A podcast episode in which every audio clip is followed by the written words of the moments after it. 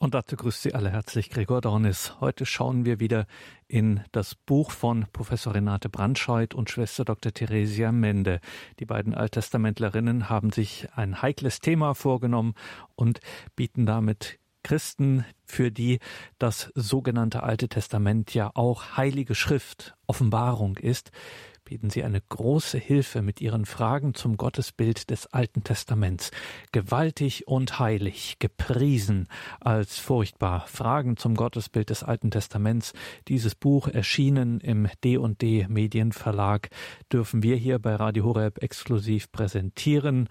Renate Brandscheid und Theresia Mende gewähren uns exklusiv einen Einblick in dieses bemerkenswerte Buch zu Fragen des Gottesbilds des Alten Testaments. Gewaltig und heilig heilig, gepriesen als furchtbar, wie es in Exodus 15 heißt.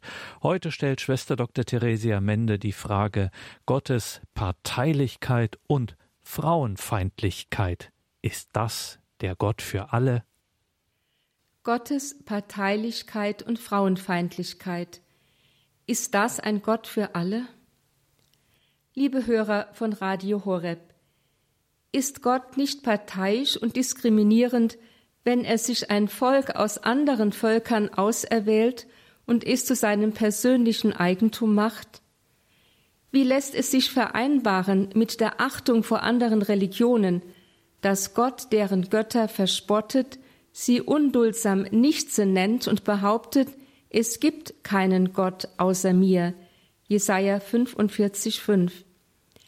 Und ist Gott nicht eindeutig frauenfeindlich, wenn er, wie vielfach behauptet wird, die Frau nachträglich aus der Rippe des Mannes erschafft, damit dieser nicht allein sei, sie ihm zur Gehilfin an die Seite stellt und sie schließlich für den Sündenfall verantwortlich macht? Mit diesem Gott des Alten Testamentes können viele nichts anfangen. Sie stoßen sich an ihm und lehnen lieber die gesamte Offenbarung des Alten Testamentes ab, als an einen solchen Gott zu glauben. Es sind in der Tat schwierige Fragen, denen die alt- und neutestamentliche Offenbarung teilweise selbst zu widersprechen scheint.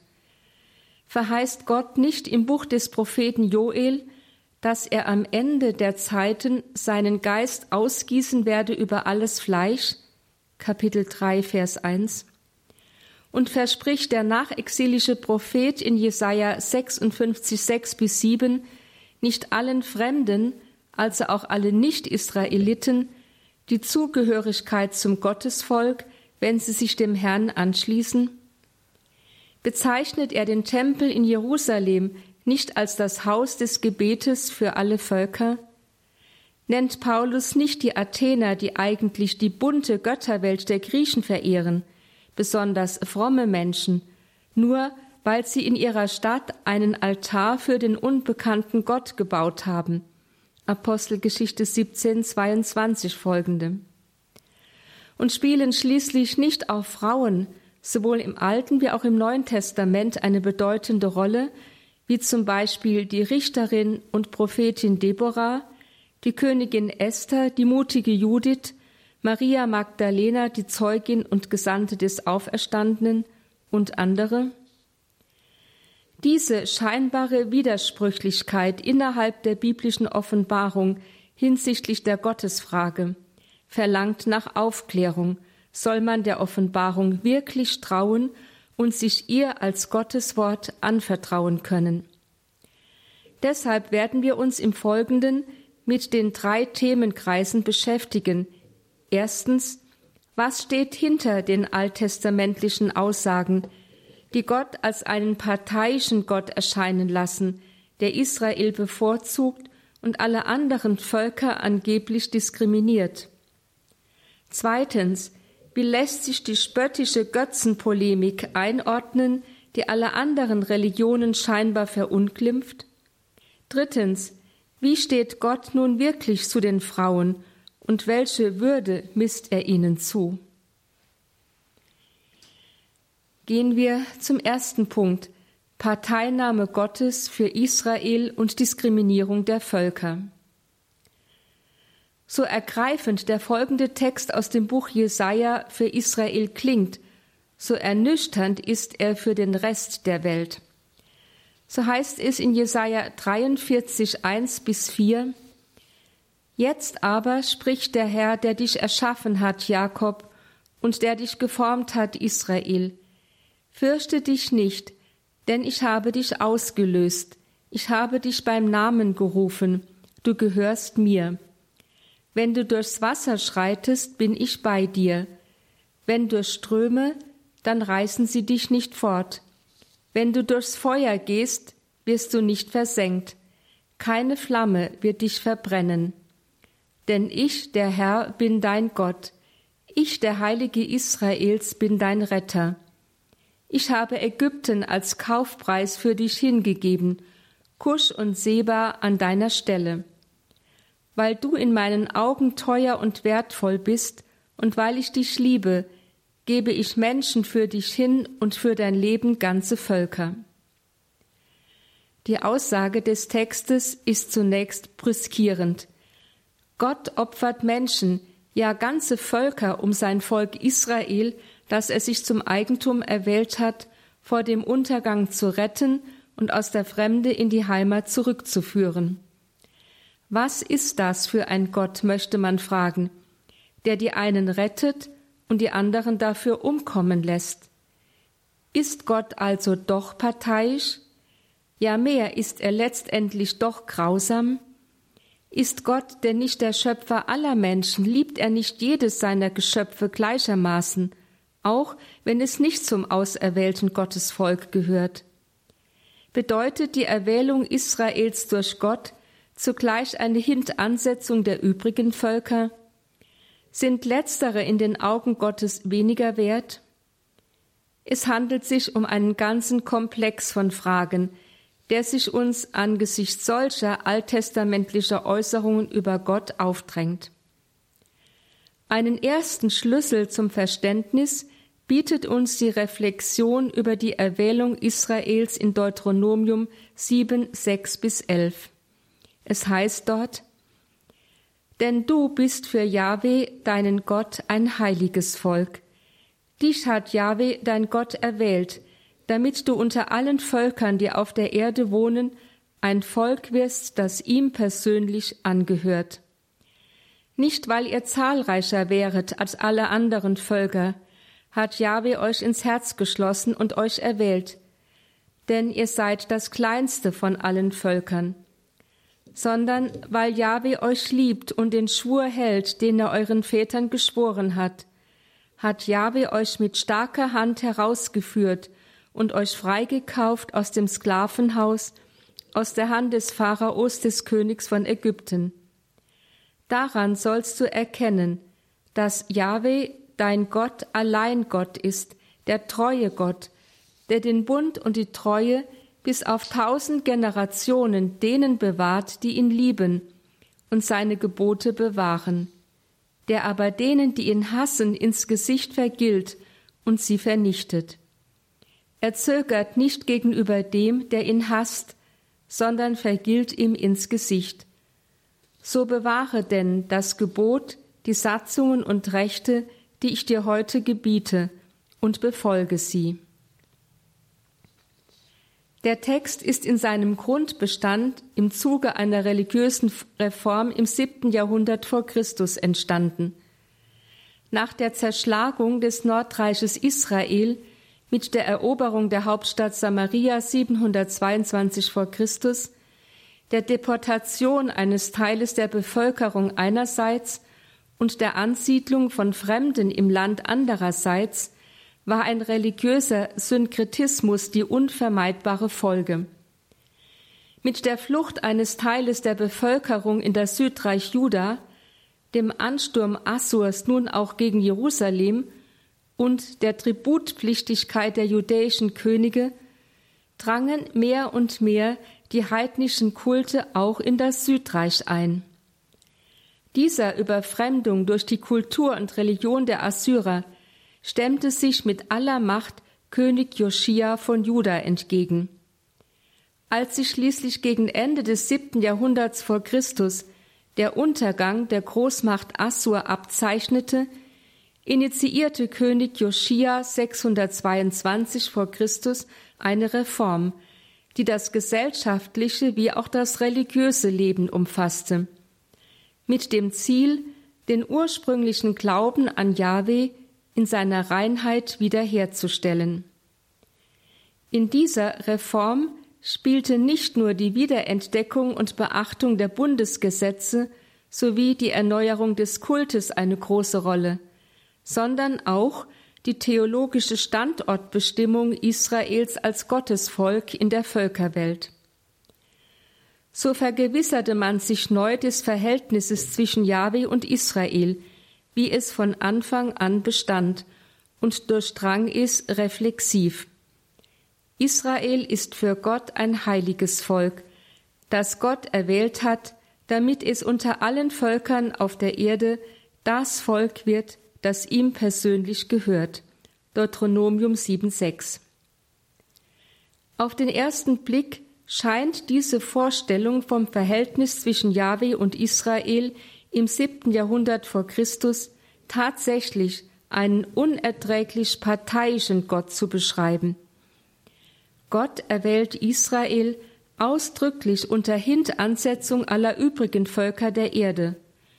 Und die anschließenden Verse sieben bis sechs verschärfen diesen Gedanken einer willkürlichen Parteilichkeit Gottes noch, indem sie betonen, dass nicht Größe und Macht, ja dass überhaupt kein menschlicher Vorzug von Seiten Israels der Grund für seine Erwählung sei, sondern allein Gottes unergründliche Liebe und Treue zu dem einmal den Vätern geleisteten Schwur. Muss das uns Christen nicht peinlich berühren, da wir doch eher von einer universalen Kirche und damit von einem universalen Erlösungsgeschehen Gottes sprechen, das alle Menschen und damit alle Völker der Erde umgreift. Sollten wir deshalb den Erwählungsgedanken Israels nicht einfach als neutestamentlich überholt beiseite lassen? Um diese Fragen beantworten zu können, ist es hilfreich, die Art und Weise zu betrachten, wie das Buch Deuteronomium den Begriff erwählen verwendet. Im Blick auf die davidischen Könige heißt es in Deuteronomium 17, 14 und 15, dass nur derjenige König in Israel werden darf, den Yahweh zum Repräsentanten seiner Rettermacht erwählt hat. Oder im Blick auf den Tempel von Jerusalem sagt Deuteronomium 12, 13 und 14, dass Gott nur diesen Ort als die einzig legitime Opferstätte für Israel erwählt hat. Oder Hinsichtlich der levitischen Priester stellt Deuteronomium 18.5 fest, dass Gott nur den Stamm Levi unter allen anderen Stämmen für den Priesterdienst auserwählt hat. All die Texte zeigen, dass eine Erwählung durch Jahwe immer mit der Verleihung einer Bestimmung durch Gott verbunden ist. Das gilt nun auch für Israel selbst indem es durch seine Erwählung zu einem heiligen Volk wird, so in Deuteronomium 26, 19 und 28, 9, dass Gott persönlich gehört, so auch in Deuteronomium 14, 2, das heißt also, indem es durch seine Erwählung allem Profanen entzogen und in den göttlichen Bereich hineingezogen wird, erhält es eine neue Bestimmung – als heiliges und Gott persönlich gehörendes Volk wird es der ganzen Menschheit gegenübergestellt, die seit dem Sündenfall mehr und mehr aus der Gemeinschaft mit Gott herausgetreten und sich in die Ferne eines unheiligen Götzendienstes verloren hat. Dementsprechend schließt in Deuteronomium 7,6 folgende die Aussage über die Erwählung Israels unmittelbar an das Verbot Jahwes in 7.1 bis 5 an, sich mit den heidnischen Bewohnern des Landes zu verbinden und ihre Götzenkulte zu dulden. Die scheinbare Bevorzugung Israels aufgrund seiner Erwählung verleiht diesem Volk somit zwar einerseits eine besondere Position unter den Völkern, verpflichtet es aber andererseits auch zu einem besonders heiligen und gottgefälligen Leben und damit zur Bildung einer Art Kontrastgesellschaft zur übrigen Welt. Denn, wie schon in den vorausgehenden Vorträgen erkannt, ist es das Proprium der Heilsplanung Gottes, die in die Sünde verstrickte Menschheit nicht der Folge und damit dem Fluch ihrer Tat zu überlassen, sondern sie durch die Erwählung Abrahams und des aus ihm hervorgehenden Gottesvolkes in ihre ursprüngliche, schöpfungsgemäße Bestimmung heimzuholen. Wenn Gott erwählt, dann nicht um des Erwählten und seines persönlichen Vorteils willen, sondern um die ganze Welt zu verändern. Die Erwählung Israels ist kein in sich geschlossener Vorgang, sondern Mittel zum Zweck der Erfüllung des göttlichen Heilsplanes, der auf die Vollendung der ganzen Menschheit hinzielt.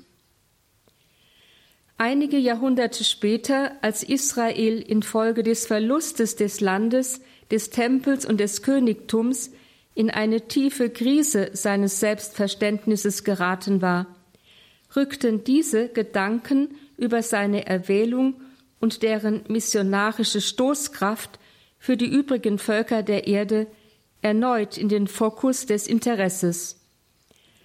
Angesichts der ernüchternden Erfahrung, dass Israel nun zum Spielball heidnischer Großmächte geworden war, die es erbarmungslos seine Ohnmacht, seine Kleinheit und Bedeutungslosigkeit spüren ließen, verlangte die Frage, warum Jahwe sich gerade ein so kleines, ohnmächtiges, bedeutungsloses Volk erwählt und es mit einer solch weltumfassenden Bestimmung ausgestattet hatte, nach einer nachvollziehbaren Antwort. Diese wird in Vers 7 bis 8 gegeben.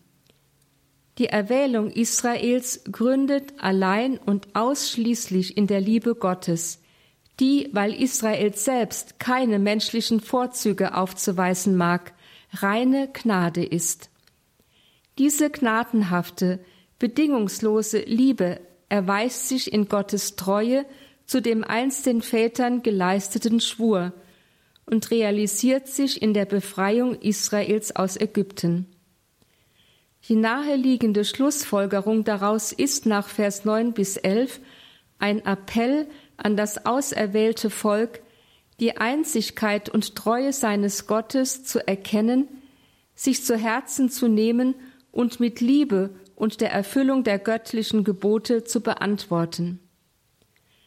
Der Text Deuteronomium 7, 6 bis 11 macht somit deutlich, die Erwählung Israels als Gottes besonderes Eigentum hat nichts mit einer Elitestellung unter den Völkern zu tun.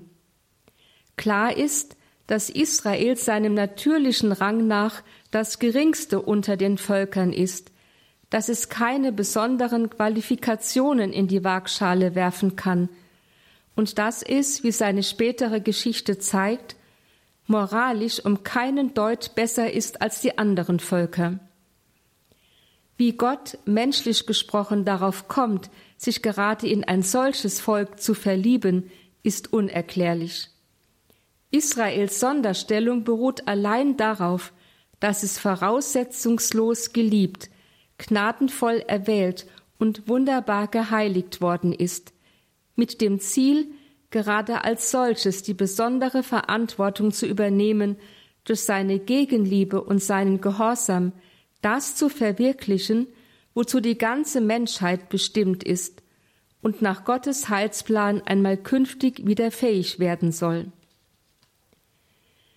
Diese innere Sinnspitze der Rede von der Erwählung Israels als Ausstattung mit einer besonderen Verantwortung für die ganze Menschheit enthüllt sich noch deutlicher in Exodus 19, 5 bis 6. Es heißt dort, Jetzt aber, wenn ihr auf meine Stimme hört und meinen Bund haltet, werdet ihr unter allen Völkern mein besonderes Eigentum sein. Mir gehört die ganze Erde. Ihr aber sollt mir als ein Königreich von Priestern und als ein heiliges Volk gehören. Als Sondereigentum Jahwes besitzt Israel eine besondere Nähe zu Gott und spielt damit zugleich eine maßgebliche Rolle in seiner Geschichtsplanung. Jener Rolle kommt, da Yahweh kein Nationalgott ist, sondern der Schöpfer und Herr der ganzen Welt, eine universale Bedeutung für die ganze Völkerwelt und deren Ruf zur Abkehr von den Götzen und zum Eintritt in die Gemeinschaft mit Gott zu. Explizit wird diese universale Bedeutung der Erwählung Israels dann in Vers 6 ausgesprochen. Wie ein Priester als Mittler zwischen Gott und Volk fungiert, so nimmt Israel eine Mittlerrolle zwischen Gott, dem Schöpfer und Herrn der ganzen Erde, und den Völkern der Erde, beziehungsweise der ganzen Menschheit wahr. Vergleichbares wird in dem nachexilischen Text Jesaja 61,6 ausgesagt.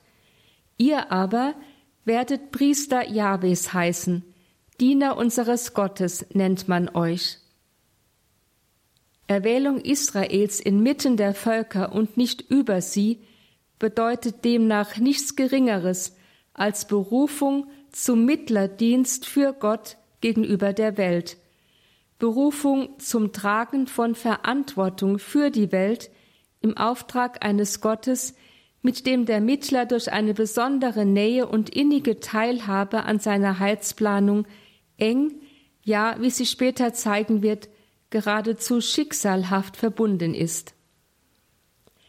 Schauen wir am Ende unserer Überlegungen auf den anfangs zitierten scheinbar anstößigen Text Jesaja 43, 1 bis 4 zurück.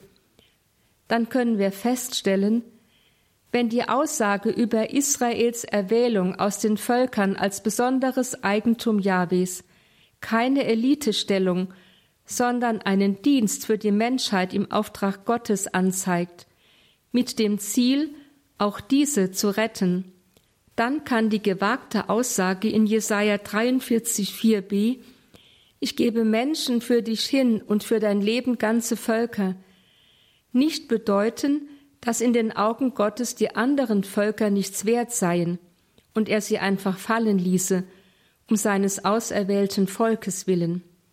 Im Gegenteil, dann appelliert dieser Text an Israel, sich seiner verantwortungsvollen Bestimmung im Rahmen der universalen Geschichtslenkung Jahwes klar zu werden – im Verlauf der Weltgeschichte werden Völker kommen und gehen.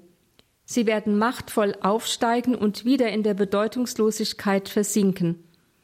Israel aber wird als das erwählte, durch alle Nöte der Geschichte hindurch getragene und erlöste Gottesvolk bleiben, weil Gott es berufen hat, an seiner Führung der Welt auf das Ziel ihrer Vollendung hin mitzuwirken. Diese Sicht des Gottesvolkes und seiner universalen Bestimmung setzt sich auf unterschiedliche Weise im zweiten und dritten Teil des Jesaja-Buches, also Jesaja 40 bis 55 und 56 bis 66 fort, die in exilisch nachexilischer Zeit ergänzt wurden. Israel, das zu dieser Zeit zwar keine Eigenstaatlichkeit mehr besaß, und ein Spielball der Großmächte geworden, das heißt politisch oder anders gesagt in den Augen der Welt in die absolute Bedeutungslosigkeit abgesunken war, gilt jedoch vor Gott als das Volk, das er sich persönlich erschaffen hat. Jesaja 43,1 damit es vor den Völkern, unter denen es lebt, Zeugnis von ihm ablege. Alle Völker sind versammelt, heißt es in Jesaja 43, 9 und 10. Alle Völker sind versammelt und die Nationen sind zusammengekommen. Ihr seid meine Zeugen, Spruch des Herrn, und mein Knecht, den ich erwählt habe. Und in Vers 21, das Volk, das ich mir geformt habe, wird meinen Ruhm verkünden. Die universale Aufgabe des nachexilischen Israels, Zeuge für Gott vor allen übrigen Völkern der Erde zu sein, hat zur Voraussetzung, dass Gott das alte Israel durch das selbstverschuldete Gericht des babylonischen Exils hindurch gerettet und neu geschaffen hat. So Jesaja 43, 1 bis 4. Erst durch diese Heilszuwendung Gottes zu seinem Volk wird Israel befähigt, Zeuge für einen Gott zu sein, der die durch die Sündenschuld verursachte Störung, ja Zerstörung in Schöpfung und Geschichte überwindet, der die Menschen nicht den Folgen ihrer schuldhaften Vergangenheit überlässt, sondern sie aus dem Gericht rettet und heilend in den Gang von Schöpfung und Geschichte eingreift. Dieses neu geschaffene und erlöste Israel, das diese Art zum Zeugen für den rettenden und erlösenden Gott vor allen Völkern der Erde geworden ist, ist der von Gott bleibend erwählte Knecht.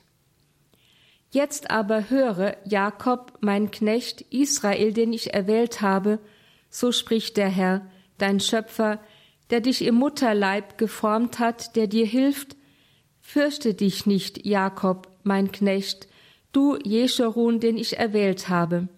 So Jesaja 44, 1 bis 2. Die Erwählung Israels ist also nicht Selbstzweck und erst recht nicht eine Abwertung der Nichterwählten, sondern Ausdruck des unbedingten Heilswillens Gottes, der ein Volk erwählt, um alle Völker zu retten. Eine weitere Gruppe alttestamentlicher Gottesaussagen, die Gott als parteiisch und diskriminierend erscheinen lassen, ist die spöttische Polemik gegenüber den Gottheiten der Völker, die Israel immer wieder zur Versuchung geworden waren. Insbesondere heute, wo unser ehemals geschlossenes christliches Europa durch die Flüchtlingsbewegungen einerseits und die Globalität der digitalen Welt andererseits regelmäßig mit anderen Religionen und Kulturen in Berührung kommt und infolgedessen die Notwendigkeit eines interreligiösen Dialoges sich wie selbstverständlich ergibt, können solche sarkastisch ironischen Abrechnungen mit den Gottheiten anderer Völker nur als befremdlich empfunden werden. Deshalb fragen wir uns, was ist die Intention eines solch rigorosen Götzenspottes im Alten Testament? Die entsprechenden Texte entstammen der exilisch-nachexilischen Zeit, in der Israel in der Diaspora mit vielfältigen Formen von Götterkulten und religiösen Sinnkonzepten konfrontiert wurde. Die Faszination dieser schillernd fremden Welt wurde ihm nicht selten zur Versuchung, sich für die heidnischen Kulte zu öffnen, Sympathien für sie zu entwickeln und sie zuweilen sogar gegen seinen eigenen Glauben an Jahwe einzutauschen, ohne zu erkennen, dass es mit Jeremia gesprochen den Quell des lebendigen Wassers verließ, um sich Zisternen, Zisternen zu graben, Zisternen mit Rissen, die das Wasser nicht halten. Jeremia 2,13. Dieser Gefahr treten solche Spotttexte wie Jesaja 44, 9 bis 20 und 46, 1 bis 7 entgegen. In Jesaja 44, 9 bis 11 warnt der Autor all diejenigen, die sich Götterbilder herstellen, um sie zu verehren und sich zu ihnen zu bekennen. Sie werden keinen Nutzen von ihrem Tun haben, ja, sie werden selbst so nichtig werden, wie ihre Götterbilder es sind. Denn diese sind ja von Menschen gemacht, sind also so schwach und hilflos wie der Mensch, ja noch hilfloser, da sie dessen Geschöpfe sind. Es eignet ihnen weder Transzendenz noch Macht noch die Kraft, ihren Verehrern beizustehen. Wer sich auf sie verlässt, wird beschämt und enttäuscht. Es heißt in Jesaja 44, 9 bis 11, Nichtig sind alle, die ein Götterbild formen. Ihre geliebten Götzen nützen nichts. Und ihre Zeugen, sie sehen nichts und verstehen nichts. Darum werden sie beschämt. Wer sich einen Gott macht und sich ein Götterbild gießt, hat keinen Nutzen davon.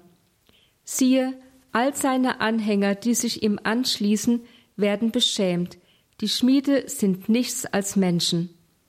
Sie sollen sich alle versammeln und vortreten, dann werden sie alle von Schrecken gepackt und beschämt. Der hebräische Begriff für Formen ist eigentlich ein Fachausdruck für das Schöpferhandeln Gottes. Gott formte nach Genesis 2 sowohl den Menschen, Vers 7, als auch die Tiere, Vers 19, und verlieh ihnen eine je eigene Bestimmung.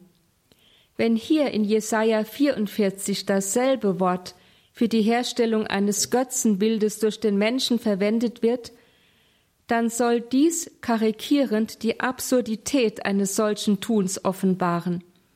Die Menschen spielen sich als Schöpfergötter auf, doch in Wirklichkeit sind sie nur Menschen, und ihr Werk ist so ohnmächtig und nichtig wie sie selbst. Mögen sich die Menschen auch noch so sehr mit ihrem ganzen Herzen an ihre Götter hängen, sie werden nie Hilfe von ihnen erfahren, da diese Götter ja selbst auf die Hilfe von Menschen angewiesen sind, denn ohne die Menschen würden sie nicht existieren. Der biblische Text macht so in all seiner Ironie offenbar, wie die Verkehrtheit des Menschen zu einer erschütternden Blindheit für die ihn umgebende Realität und die Wahrheit Gottes führt. Der Mensch, der sich Götzen erschafft, um ihnen sein Leben und Schicksal anzuvertrauen, überliefert sich damit selbst der Nichtigkeit und Ohnmacht alles Geschaffenen, das sich aus dem Bezug zu seinem Schöpfer gelöst hat. Dieses Handeln des Menschen ist nichts anderes als die Selbstpreisgabe in das eigene Scheitern.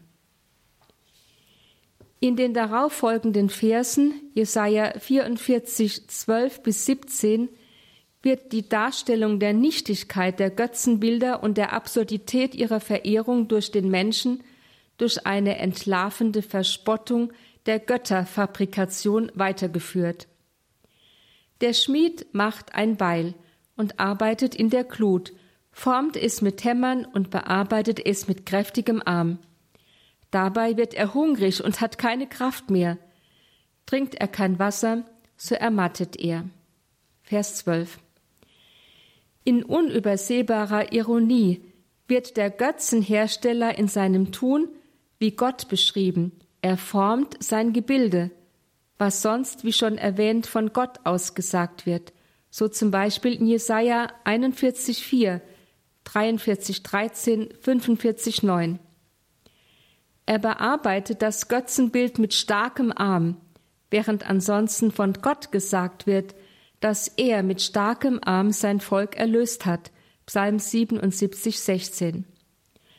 Doch dass der Götzenhersteller bei seinem Werk hungrig und durstig, müde und kraftlos wird, ganz im Gegensatz zu Gott, von dem es heißt, er wird nicht müde und matt, er gibt dem Müden Kraft, dem Kraftlosen verleiht er große Stärke. Jesaja 40, 28. Das entlarvt sein Tun dann doch als lächerliche Aufblähung und lügenhaften Selbstbetrug. Dasselbe gilt für das Tun des Schnitzers in Vers 13. Es heißt dort, der Schnitzer spannt die Messschnur, er entwirft das Bild mit dem Stift und schnitzt es mit den Messern. Er umreißt es mit dem Zirkel und macht die Gestalt eines Mannes daraus. Das prächtige Bild eines Menschen. In einem Haus soll es wohnen. Die sorgfältige Arbeit des Schnitzers lässt auch hier wieder an die Schöpfertätigkeit Gottes denken und rückt somit den Götzenhersteller erneut in das Licht des Schöpfergottes, doch nur um anschließend sein Tun als lächerlichen Hochmut zu entlarven. Denn während der Götzenschnitzer nur die Messschnur für sein Werk ausspannt und seinen selbstgemachten Gott dann anschließend in seinem eigenen Haus unterbringen muss, spannt Gott den ganzen Himmel aus wie ein weites Zelt als großzügige Wohnung für den Menschen. Jesaja 40, 22, über die er selbst aber erhaben und unendlich ist.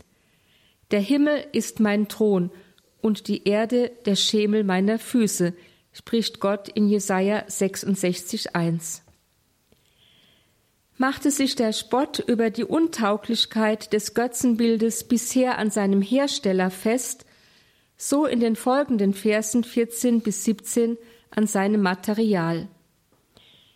Es heißt dort, man fällt eine Zeder, wählt eine Terebinte oder sonst einen mächtigen Baum, den man stärker werden ließ als die übrigen Bäume im Wald. Oder man pflanzt einen Lorbeerbaum, den der Regen groß werden lässt. Und das alles dient dem Menschen zum Heizen. Er nimmt davon und wärmt sich. Auch schürt man das Feuer und bäckt damit Brot. Oder man schnitzt daraus einen Gott und wirft sich nieder vor ihm.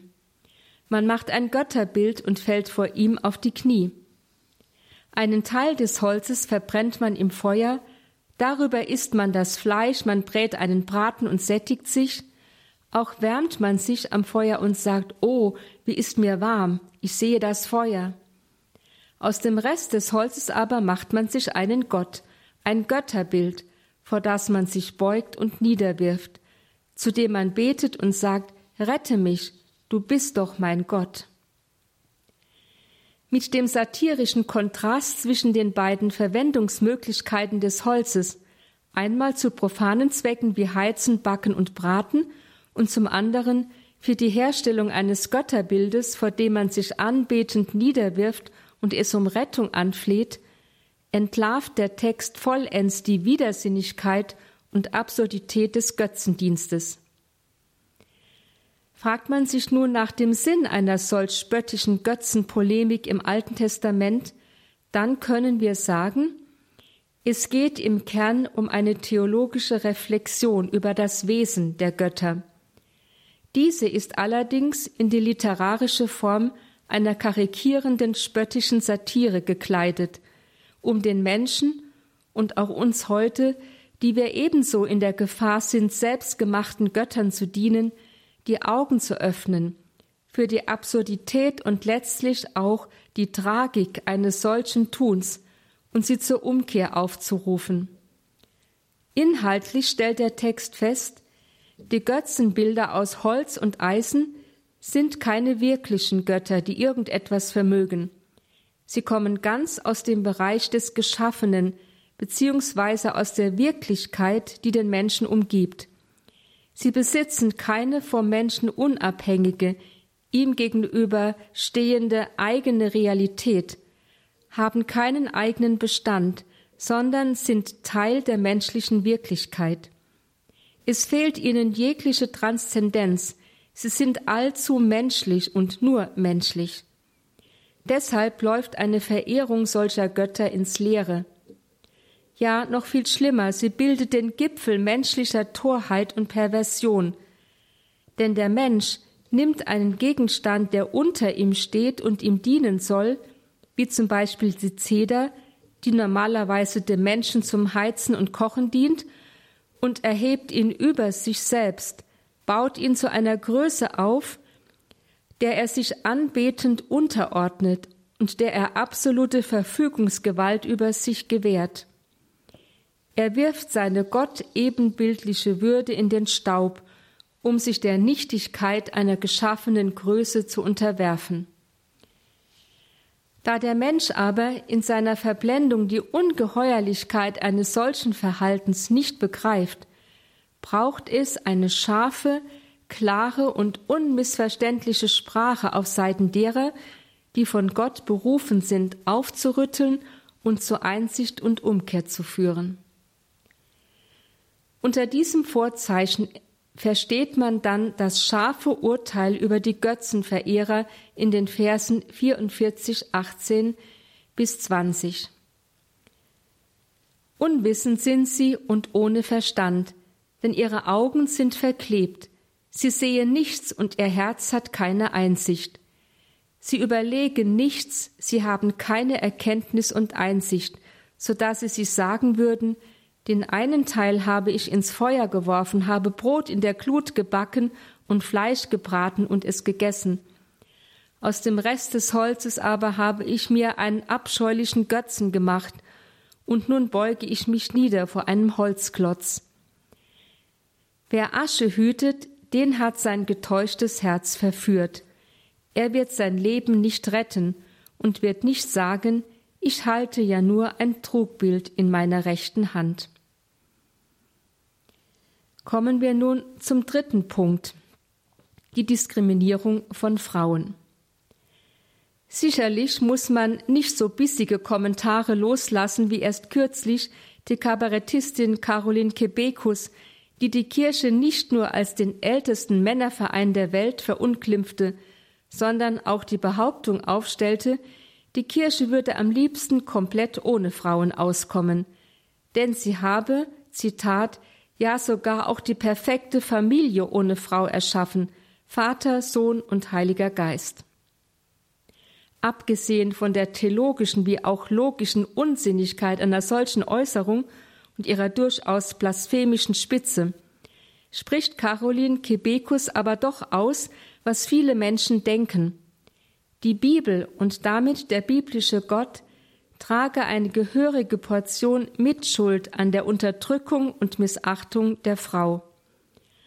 Und in der Tat stehen, sobald vom Alten Testament und den Frauen die Rede ist, Vorstellungen im Raum wie Gott habe die Frau erst nachträglich aus einer Rippe des Mannes erschaffen, um dessen Einsamkeit, meist sexuell verstanden, zu überwinden.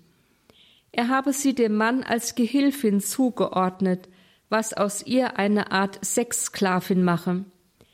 Darüber hinaus werde sie als Verführerin des Mannes abgestempelt, die schuld am Sündenfall sei. Und schließlich setze sich dieses biblische Frauenbild in der patriarchalischen Gesellschaft der Antike fort, die der Frau keinen Raum zur Entfaltung lasse. Schaut man aber genauer hin, so ist das Gegenteil der Fall.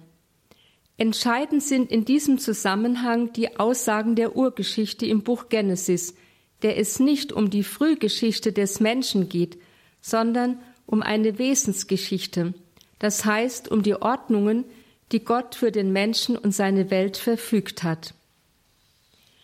So kennt Genesis 2, wenn es von der Menschenschöpfung spricht, einen eigenen Bericht von der Erschaffung der Frau. Dabei fällt auf, dass dieser Teil eines zweiaktigen Schöpfungsberichtes ist, bei dem im ersten Teil Genesis 2, 7 bis 8 die Sachverhalte genannt werden, die für den Menschen, nicht für den Mann, in seiner Hinordnung auf Gott von Bedeutung sind. Der Mensch ist von Gott aus dem Staub des Ackerbodens geformt. Das heißt, er ist als Geschöpf aus seiner Niedrigkeit daher der Hinweis auf den Staub, erhoben und so geschaffen, dass er bleibend auf Gott hin ausgerichtet ist und seine geschichtliche Existenz nur in der Übereignung an Gott gelingen kann. Dieser Sachverhalt erklärt, warum der Mensch, wenn er über sich selbst reflektiert, zugleich immer auch die Gottesfrage mit einbezieht, sei es positiv im Bekenntnis zum Schöpfergott, sei es negativ in der Verweigerung gegenüber Gott. Weiterhin hat Gott dem Menschen persönlich den Lebensatem eingehaucht und dadurch eine Kommunikation mit ihm ermöglicht. Diese wesenhafte Offenheit für Gott ist dem Geist des Menschen gleichsam eingestiftet, weshalb er von dieser Anlage her imstande ist, Gott zu erkennen, Gott zu lieben kurz auf seinen Schöpfer zu reagieren. Wenn aber der Mensch in eine Geschichte der Führung mit Gott eintreten und nicht als Einzelmensch, sondern als Menschheit existieren soll, dann muss er auch die Fähigkeit besitzen, sich in der Geschichte fortzupflanzen und auf diese Weise das Alleinsein zu überwinden.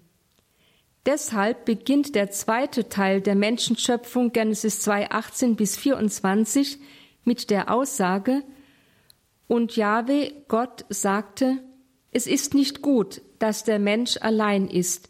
Ich will ihm eine Hilfe machen, ihm entsprechend, sein Gegenüber. Genesis 2, 18. Zu diesem Zweck muss Jahwe die geschöpfliche Basis des Menschen erweitern.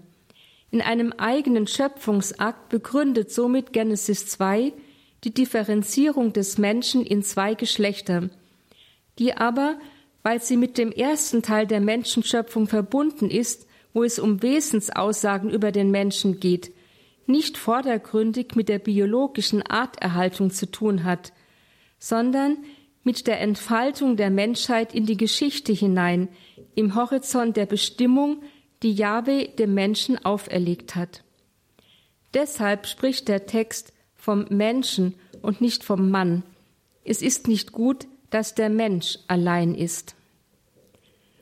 Um seines übergeordneten Themas willen und zur Kennzeichnung und Würdigung der Frau hat der Verfasser in Vers 18 einen Begriff für die Frau gewählt, den er zu diesem Zweck selbst geschaffen hat, nämlich Hilfe ihm entsprechend, sein Gegenüber. Gemessen an dieser reflektierten Sprechweise verbietet sich die früher übliche Übersetzung Hilfe im Sinne von Gehilfin, da sie das Missverständnis begünstigt, die Frau sei von ihrem Wesen her inferior. Das wäre wirklich eine Diskriminierung der Frau, aber nicht durch den biblischen Text, sondern durch den Interpreten. Der Begriff Hilfe darf also nicht funktional eng geführt werden im Sinne von Hilfe bei der Arbeit, bei der Fortpflanzung und so. Vielmehr trägt nach Auskunft des Textes das richtig verstandene Gegenüber von Mann und Frau zum Aufbau und zur Entfaltung der Menschheit im Sinne von Vers 7 bis 8 bei.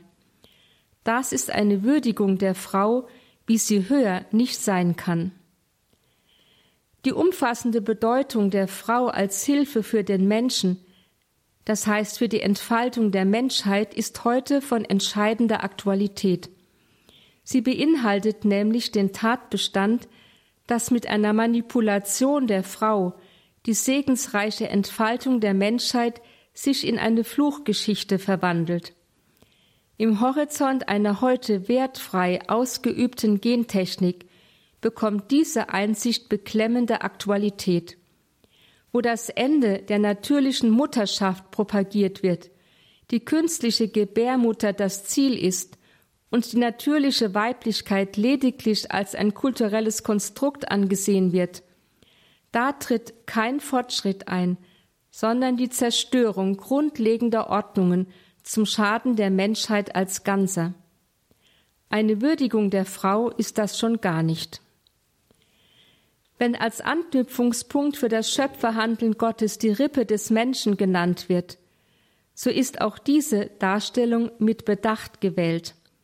Denn die Entnahme einer Rippe, die als Körperteil keine konstitutive Bedeutung für den Menschen besitzt, verdeutlicht, dass das schöpferische Eingreifen Jahwes das menschliche Wesen nicht verändert, wohl aber eine Entfaltung des menschlichen Wesens bewirkt, die der Mensch aus eigener Kraft nicht zu leisten vermag.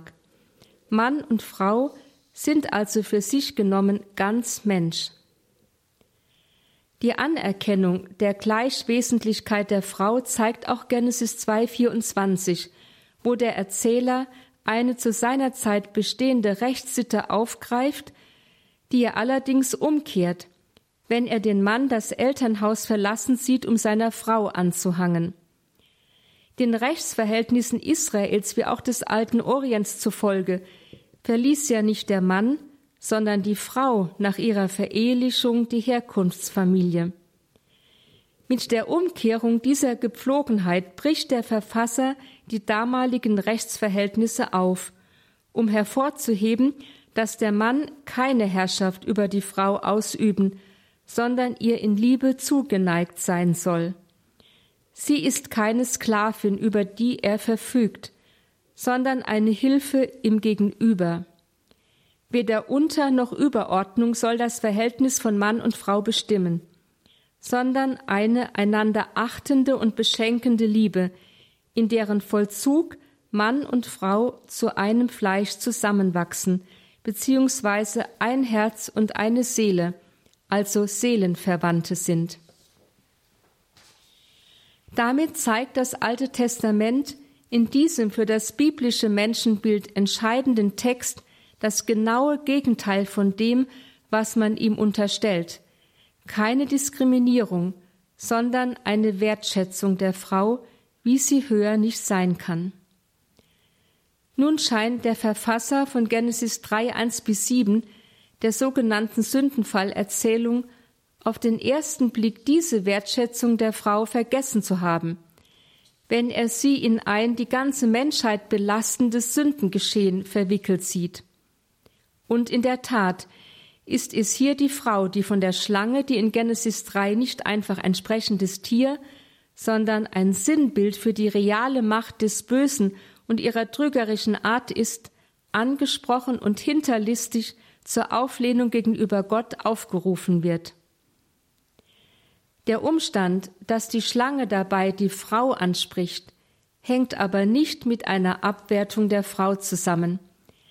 Die Frau ist weder versuchlicher noch anfälliger für das Böse als der Mann. Sie ist nicht aufgrund ihres Frauseins in hervorgehobener Weise in das Versuchungsgeschehen involviert. Interpretationen, die von einem frauenfeindlichen Blickwinkel des Verfassers ausgehen, der die Sünde aus dem Männlichen hinaus verlagern und die Frau zum Sündenbock abstempeln wolle, gehen an der Textaussage vorbei und tragen einen Geschlechterkampf in die Bibel hinein, den diese nicht führt. Die Darstellung hat vielmehr die in Genesis 2.18 angesprochene Stellung der Frau als Hilfe für den Menschen, also für die Entfaltung der Menschheit im Sinne der Schöpfungsbestimmungen Gottes im Blick. Wenn demnach die Schlange die Frau anspricht und sich gleichsam selbst als Hilfe im Gegenüber präsentiert, so kennzeichnet der Verfasser damit die destruktive Absicht der Macht des Bösen. Sie will dem Menschen den Eindruck einer unerlaubten Begrenzung durch Gott vermitteln, wenn sie ihn dazu auffordert, vom Baum in der Mitte des Gartens zu essen, der die Schöpferhoheit Jahwes repräsentiert, und das Wissen, dass allein Gott als dem Schöpfer zukommt und dem Menschen daher wesenhaft entzogen ist. Nicht der Gedanke der von Gott geschenkten Mächtigkeit soll den Menschen bewegen, sondern die Vorstellung, dass er von Gott klein gehalten wird, obwohl er die Grenze überschreiten könnte. Die Folge der in Genesis 3 thematisierten Ursünde, womit nicht die Sünde eines ersten Menschenpaares gemeint ist, sondern eine Unheilssituation, die den Wurzelgrund aller sich in der Geschichte der Menschheit ereignenden Sünden und ihrer Folgen abgibt, ist eine tiefgreifende Änderung der Daseinsstruktur. Die Entfaltung des Lebens ist, so wie wir das erleben, von Gefährdungen begleitet, von einer Vernichtungsabsicht, die sich in allem, was der Mensch tut, artikuliert. Seine Weltgestaltung ist von Mühsal und Ausfällen begleitet. Die Liebe zwischen Mann und Frau kann umschlagen in Misstrauen und Unterjochung. Die Bemühung um Lebenssteigerung endet im Tod, in der Rückkehr zum Staub. Genesis 3, 15 bis 19. Diese Daseinsstruktur einer gefallenen Welt prägt die Geschichte der Menschheit und in ihr auch die Beziehung zwischen Mann und Frau sowie die Stellung der Frau in der Gesellschaft. Das Alte Testament selbst zeigt sicherlich darüber hinaus deutlich eine patriarchale Gesellschaft, in der der Mann dominiert. Es gibt aber auch zu erkennen, dass es diese nicht absolut setzt.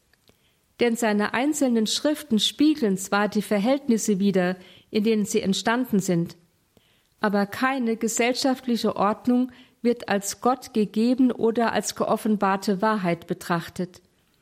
Nach dem Zeugnis des Alten Testamentes spricht Gott vielmehr in die verschiedenartig existierenden gesellschaftlichen Gegebenheiten hinein und wirkt dadurch auf eine Veränderung hin. Ein sprechendes Bild hierfür ist das Ehebruchsverbot in den zehn Geboten im Vergleich mit den Rechtsbestimmungen Israels.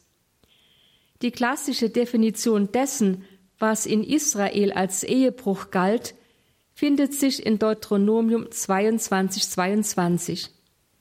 Wenn ein Mann dabei angetroffen wird, dass er mit einer verheirateten Frau schläft, sterben sie beide, der Mann, der mit der Frau schläft, und die Frau. Ein Ehebruch liegt diesem Text zufolge nur dann vor, wenn der Mann mit einer verheirateten Frau schläft. Entsprechend wird der Umgang mit einer unverheirateten Frau nicht als ein todesrechtlicher Fall von Ehebruch angesehen, sondern als ein ersatzrechtlicher Fall, der mit der Familie der Frau vor dem Ortsgericht zu regeln ist. Somit gilt, dass der Mann stets nur die fremde, nicht aber die eigene Ehe bricht, während umgekehrt die Frau, wenn sie außerhalb ihrer Ehe verkehrt, in jedem Fall ehebrecherisch handelt. Verkehrt der Mann mit einer unverheirateten Frau, einer Sklavin oder Dirne, so ist das schändlich, aber kein Ehebruch.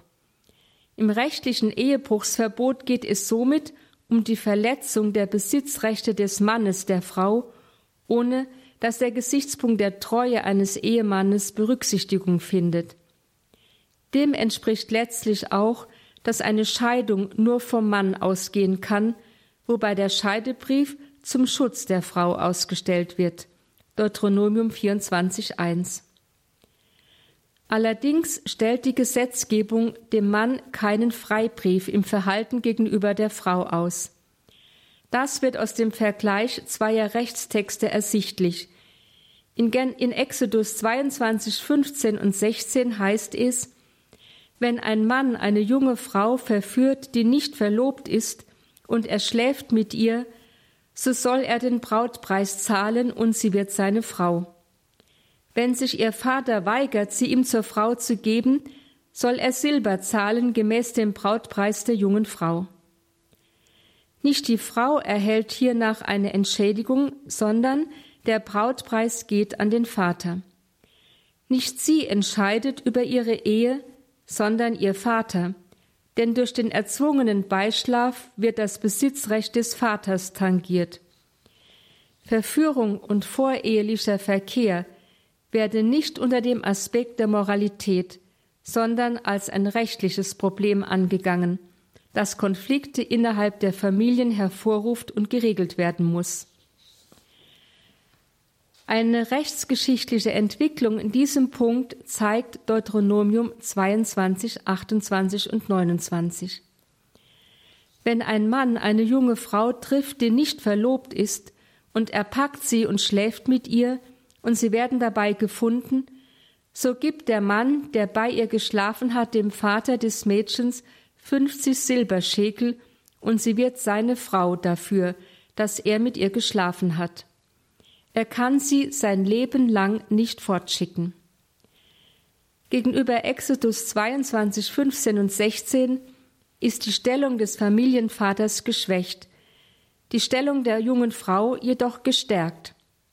Der Vater hat keinen Einspruch, kein Einspruchsrecht mehr gegen die Ehe der Tochter. Weiterhin wird das Recht des Mannes auf Entlassung der Frau eingeschränkt und dieser damit ein Privileg der Unverletzlichkeit der Ehe gesichert.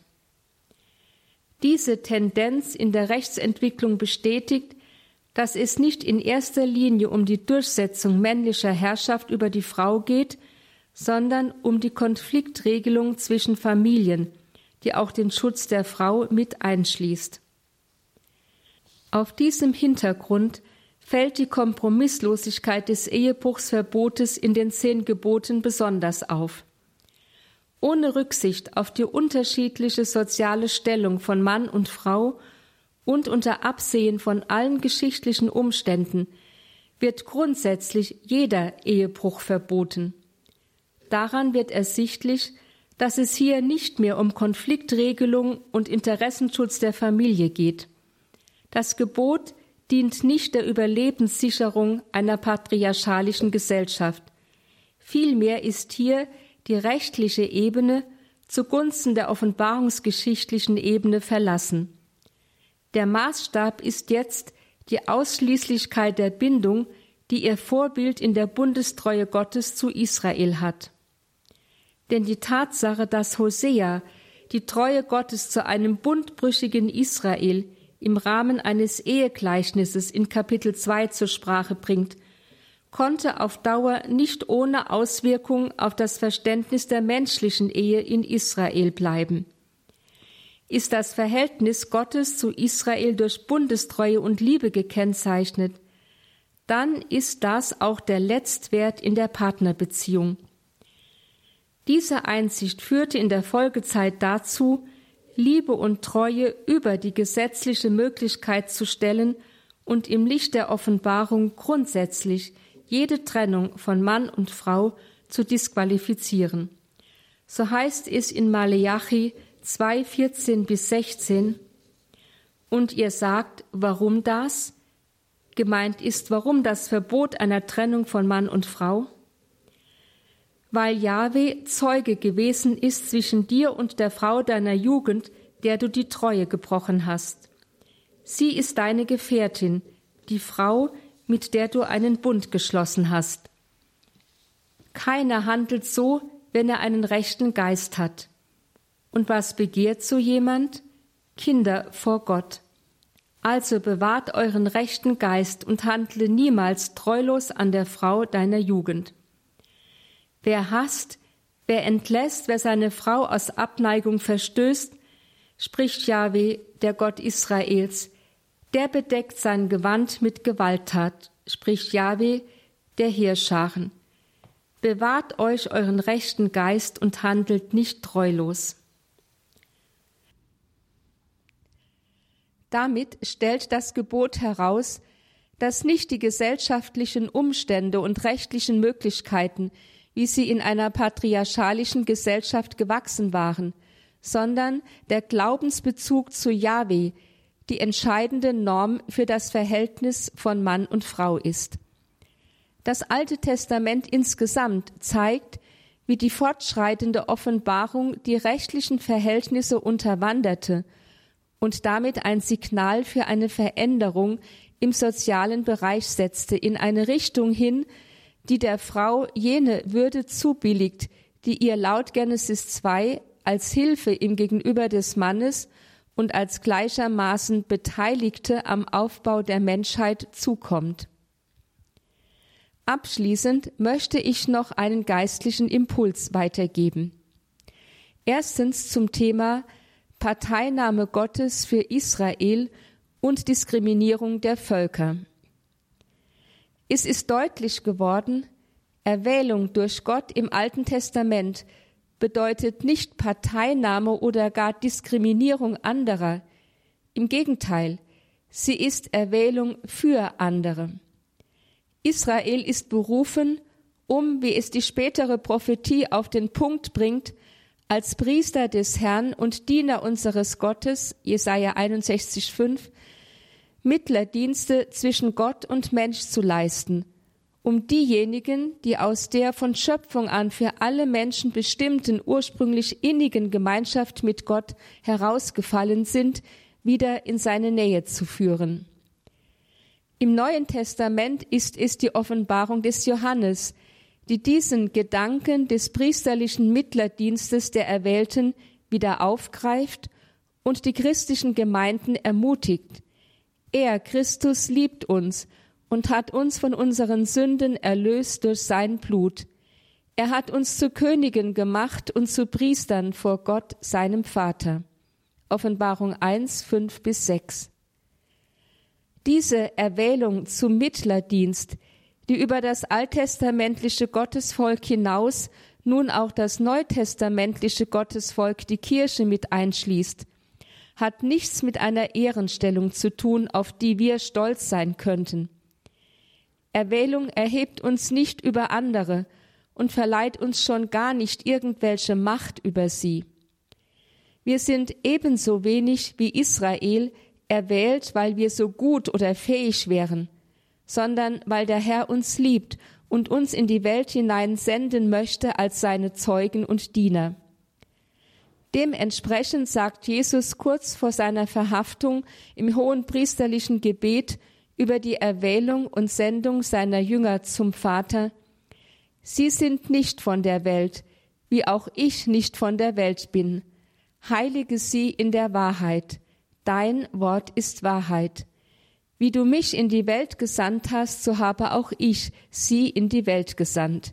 Johannes 17, 16 bis 18.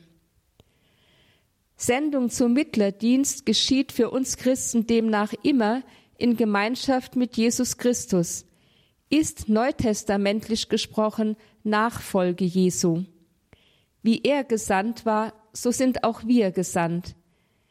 Wie wenig diese Nachfolge mit einer Vorzugsstellung zu tun hat, macht Jesus auch in dem Ruf deutlich, wenn einer hinter mir hergehen will, verleugne er sich selbst, nehme sein Kreuz auf sich und folge mir nach. Matthäus 16, 24 und Lukas 9, 24. So ist der innerste Kern der Erwählung des Menschen durch Gott nicht erhöht, sondern wie Jesus Christus und in Gemeinschaft mit ihm erniedrigt zu werden. Nicht Verehrung, sondern Verachtung zu empfangen, nicht sein Leben zu retten, sondern es zu verlieren. Matthäus 16, 25.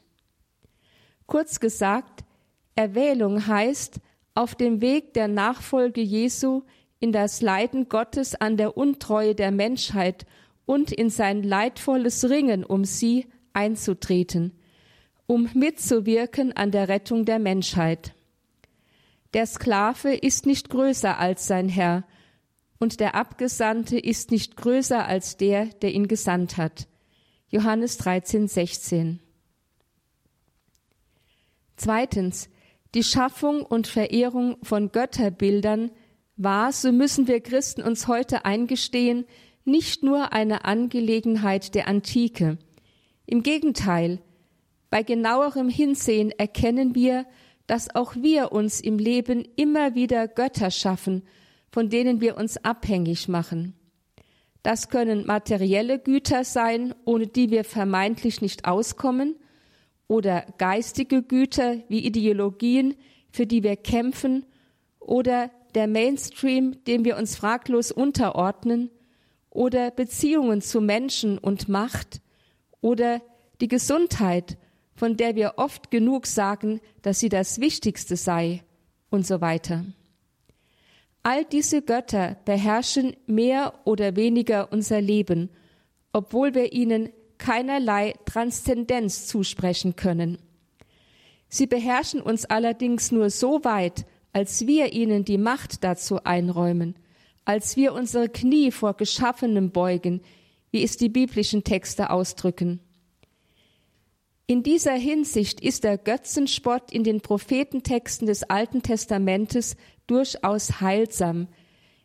Öffnet er uns doch die Augen für die Absurdität unseres Tuns und trägt zu einer vielleicht schmerzhaften, aber auch notwendigen Entzauberung unserer Mystifizierung des Geschaffenen bei.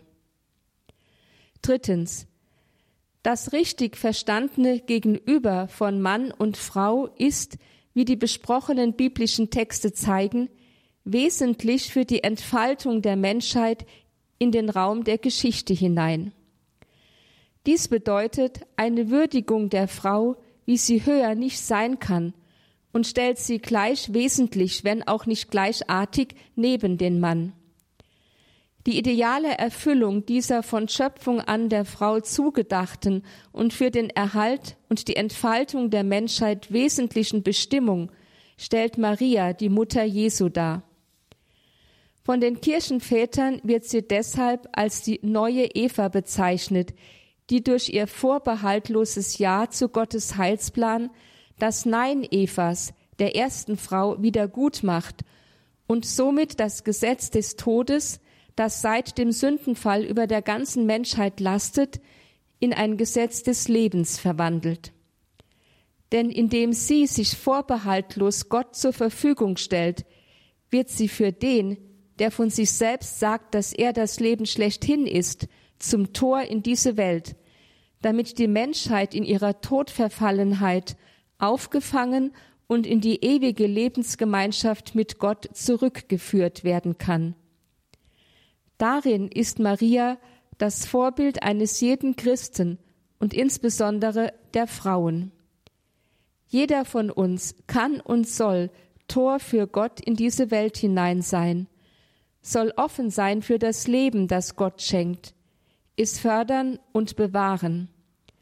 Und insbesondere den Frauen kommt die Aufgabe zu, sich nicht manipulieren zu lassen von der Kultur einer falsch verstandenen Emanzipation, die meint, durch die absolute Verfügungsgewalt über den menschlichen Leib und die Lebensform der Ehe sich selbst verwirklichen zu müssen. Abtreibung, Gentechnik, Genderideologie, Homo-Ehe und ähnliches sind gegenwärtige Forderungen in unserer Gesellschaft, die letztlich nicht dem Leben, sondern der Selbstverwirklichung Einzelner dienen, für die gottgewollte Entfaltung der Menschheit in die Zukunft hinein aber unfruchtbar bleiben. Indem sie den großen Schöpfungsauftrag der Frau, wesentlich an der Entfaltung der Menschheit mitzuwirken, missachten, bringen sie keinen Fortschritt für die Menschheit, sondern führen zur Zerstörung grundlegender Ordnungen, zum Schaden der ganzen Menschheit und nicht zuletzt auch zum Schaden der Frau. Biblisch gesehen wird hier auf dem Altar einer falsch verstandenen Selbstverwirklichung Leben geopfert und damit die Gott gewollte segensreiche Entfaltung der Menschheit in der Geschichte verhindert. Die einzig angemessene Antwort der Frau auf ihre Berufung ist die Antwort Marias, siehe, ich bin die Magd des Herrn, mir geschehe, wie du es gesagt hast. Lukas 1,38. Und die angemessene Antwort des Mannes auf seine Berufung ist letztlich die gleiche, denn in gleichem Maße wie die Frau trägt auch er zur Entfaltung der Menschheit bei, die einzig und allein in dem Miteinander von Mann und Frau begründet ist. Genesis 2, 24. Schwester Dr. Theresia Mende war heute die Referentin in unserer Credo-Sendung mit einem exklusiven Blick in das Buch, das Schwester Theresia Mende gemeinsam mit der Trierer Alttestamentlerin Renate Brandscheid verfasst hat. Gewaltig und heilig, gepriesen als furchtbar. Fragen zum Gottesbild des Alten Testaments. Ein so frisch das Buch auf dem Markt ist, möchte man fast meinen, unverzichtbares Buch für den Christen der Gegenwart, der oftmals keinen Zugang mehr zum Alten Testament hat, zum Gottesbild des Alten Testaments in all seinen schwierigen, für uns heute eher sperrigen Dimensionen, Deswegen haben Renate Brandscheid und Theresia Mende dieses Buch gewaltig und heilig gepriesen als furchtbar geschrieben. Deswegen dürfen wir da hier exklusiv mit hineinhören. Danke auch an den D&D Medienverlag, dass wir das hier präsentieren dürfen. Und was im Radio nicht geht, das sind die vielen die vielen einzigartigen Bilder, mit denen dieses Buch illustriert ist, gewaltig und heilig, gepriesen als furchtbar. Fragen zum Gottesbild des Alten Testaments erschienen im D&D Medienverlag. Und jetzt müssen wir wirklich auf die Uhr schauen. Es ist gleich 21.40 Uhr, Zeit für die Komplet, das Nachtgebet der Kirche. Danke Ihnen allen fürs Dabeisein. Einen gesegneten Abend und eine behütete Nacht wünscht ihr, Gregor Dornis.